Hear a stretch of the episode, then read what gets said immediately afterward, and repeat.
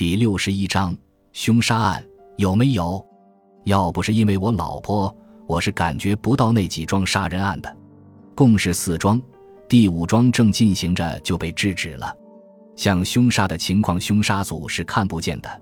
除了以自杀归档的案件之外，杀人案都似乎是事故。虽然警察和强盗再也不是我的工作，我仍然喜欢为这类事动脑筋。我在局子里不算什么角色。一个喜欢凭直感觉办事的刨根问底的人而已。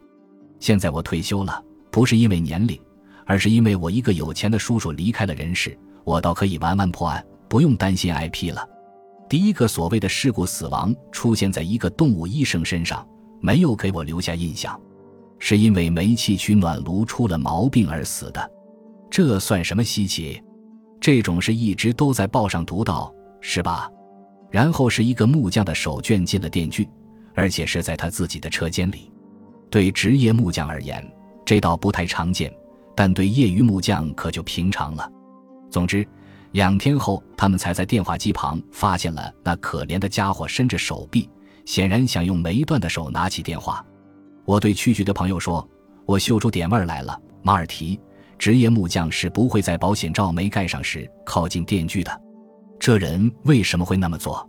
马尔提喜欢耸肩膀，不小心呗。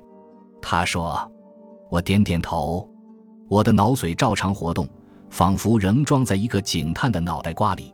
木匠也有可能不小心的，但是在他的手被锯断之前，那机器总该打算锯一个不是手的东西吧？可在那具木台附近，连个木头橛子都没有，这又是怎么回事呢？我问马尔提。”马尔提宽容地、怜悯地望了我一眼，他并没有锯木头，汉克，他只是在把手放在台子上时偶然碰到了开关而已。好吧，这也算个回答。我把那案也存了档。然后就是这位药剂师，他是在自己药铺的后房被发现的，已经冰凉，一肚子氰化物，显然是自杀。一个药剂师若是想走，是该知道怎么走的。可以走得又快又轻松，这个案子我不太争辩，他是自不代言的自杀，但我却为一个问题纳闷。虽然局里不以为意，这三桩案子都发生在星期一下午四点三十分左右。马尔提厌恶地举起手：“你干嘛不回家看侦探电视去？”他说自己能写上几部更好。对他这两个建议，我都不予理会。你想象一下看，我坚持我的论点。每一桩案件都发生在星期一下午四点三十分左右，间隔一周或两周，很有趣的是吧？可马尔提并不觉得好玩，他承认这是有点奇怪，然后就给我上了一堂关于巧合的理论课。我这人很有涵养，没有找茬跟他纠缠。我常到区局去，有一回来了个报告，说是一位叫亚当斯的先生，东区杀虫剂公司的老板。在调制杀虫剂时被杀虫剂呛死了。我对自己说：“这会不会是第四桩凶杀案？”我还想，怎么可能不是呢？又是星期一，而且是下午四点三十分左右。脑拉躺在床那边思索着他每周一次的文字游戏难题，而我却仰望着天花板，希望说不定能在那上面找出答案。杀虫专家亚当斯按配方配药已经二十年。他杀死的全是虫子，现在他在调制着一种凡是学化学的中学生都明白的致命药品，却白白把亚当斯先生了。这是怎么回事？马尔提告诉我说，经过常规调查，发现是瓶子上的标签贴错了。又是个专业人士不小心的案例。行了，脑拉尖叫起来，解决了，解决了，伟大业绩，又解决了一个文字游戏的难题。听我说，亲爱的，他说这个题目确实深刻。我向他表态，伟大业绩。我说你讲讲看，可别小看了我，亲爱的，这是我所做过的最困难的文字游戏题。我斜眼瞄了瞄他那隆起在透明的睡衣下的匀称的乳房，小看你，我。他把被子往下扒克下拉，你胆儿大着呢。他说，那就是脑拉。一个地道的正经人，我往他身边一挪，让他为我读读他那深刻的文字游戏的答案。他得意地瞥了我一眼，读道：“为消灭消灭者，虫子们必须于月儿圆满之日之次日奋起吃掉吃掉者。他等着听我的反应，我只好让他等着，因为我没听懂。怎么样？他终于说：“这里头有什么东西那么深刻吗？你还没有懂得他的意思吗？难道这东西还有意思吗？”他的意思是，大自然有一天会奋起，把我们全部消灭，因为我们全都围绕着大自然很不像话的胡闹。不坏，我勉强赞同。就像我告诉过你的那位小小的消灭者一样，他一辈子都在配置消灭虫子的东西，现在那东西却消灭了他自己。我皱起了眉头，那是个有趣的巧合。什么东西巧合了？再读一次。他又读了一次，这一回我听仔细了。为了消灭消灭者，虫子们必须于月儿圆满之日之次日奋起吃掉吃掉者。我点了点头，皱了皱眉。那位杀虫人，他的位置应该在月儿酒家之后。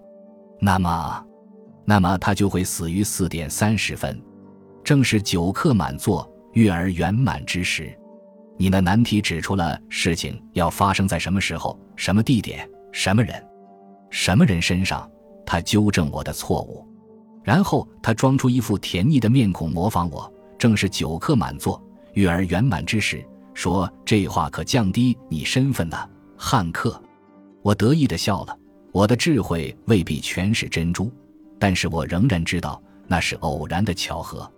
好了，明天晚上你就要去看德利沙特林波了，你可以去问问他。他是谁呀？我皱起眉头说：“就是那个给杂志编写文字游戏的小老太婆。”我老婆对我嘲弄地笑了，显然在欣赏我那抬起来不放下的眉头。于是我放下眉头，摆出耸耸肩的样子，以嘲弄回敬。他再也忍不住了。你想不想知道？他说：“我们明晚为什么会去他那里？”他的口气泄露出他在这场嘲弄赛里已经败北。你马上就要告诉我了，是吧？是的，我给他寄去了一封追星信，他就请我们吃晚饭了。我的眼珠向天花板一转，伟大。竟有编写古怪文字游戏的老女人请吃饭，她是个很神奇的人。你知道她在上周的文字游戏里说了什么吗？我记住了。海象大谈大白菜，木匠压根不出声，因为噪音太厉害，说出还是听不清。你知道这是什么意思吗？我没有等他告诉我那意思，我这头脑的直感已经哒哒哒的敲了起来，就像过分热心的电脑。我从床上一跃而起，向脑拉的书桌扑去。我听见他在叫：“嗨，你做出了答案的其他文字游戏，我全都要看一看。”我翻着他的文件，欢迎知识分子参加。他得意地说：“我向他做了个鬼脸，回头又研究难题。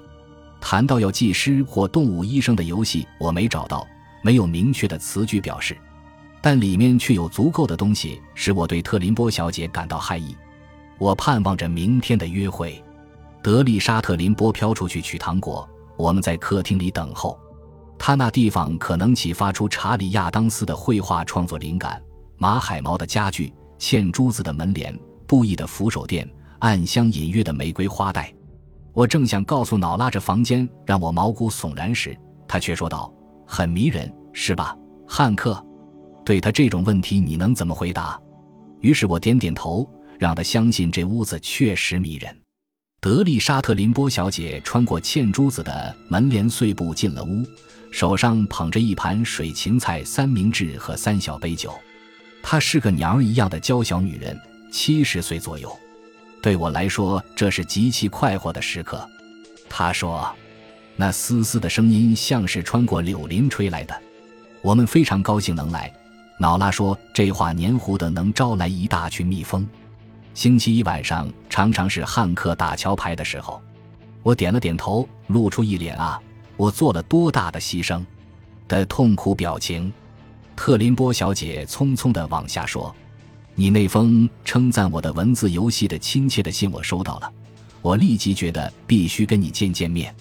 等到你接受了我卑微的邀请时，他住了嘴。”瞪大眼，带着半迷糊的目光望着瑙拉，然后慢慢伸出手去抚摸她的面颊。你这么年轻，他轻声说，又这么鲜活。他有了一个想法，于是突然住了嘴。我，我有了一个精彩的念头，一分钟就回来。他一转身飘了出去。我开始东翻西看，别那么坐立不安了。老拉悄悄地说：“一个晚上不打牌不会要你的命的。”感谢您的收听，喜欢别忘了订阅加关注，主页有更多精彩内容。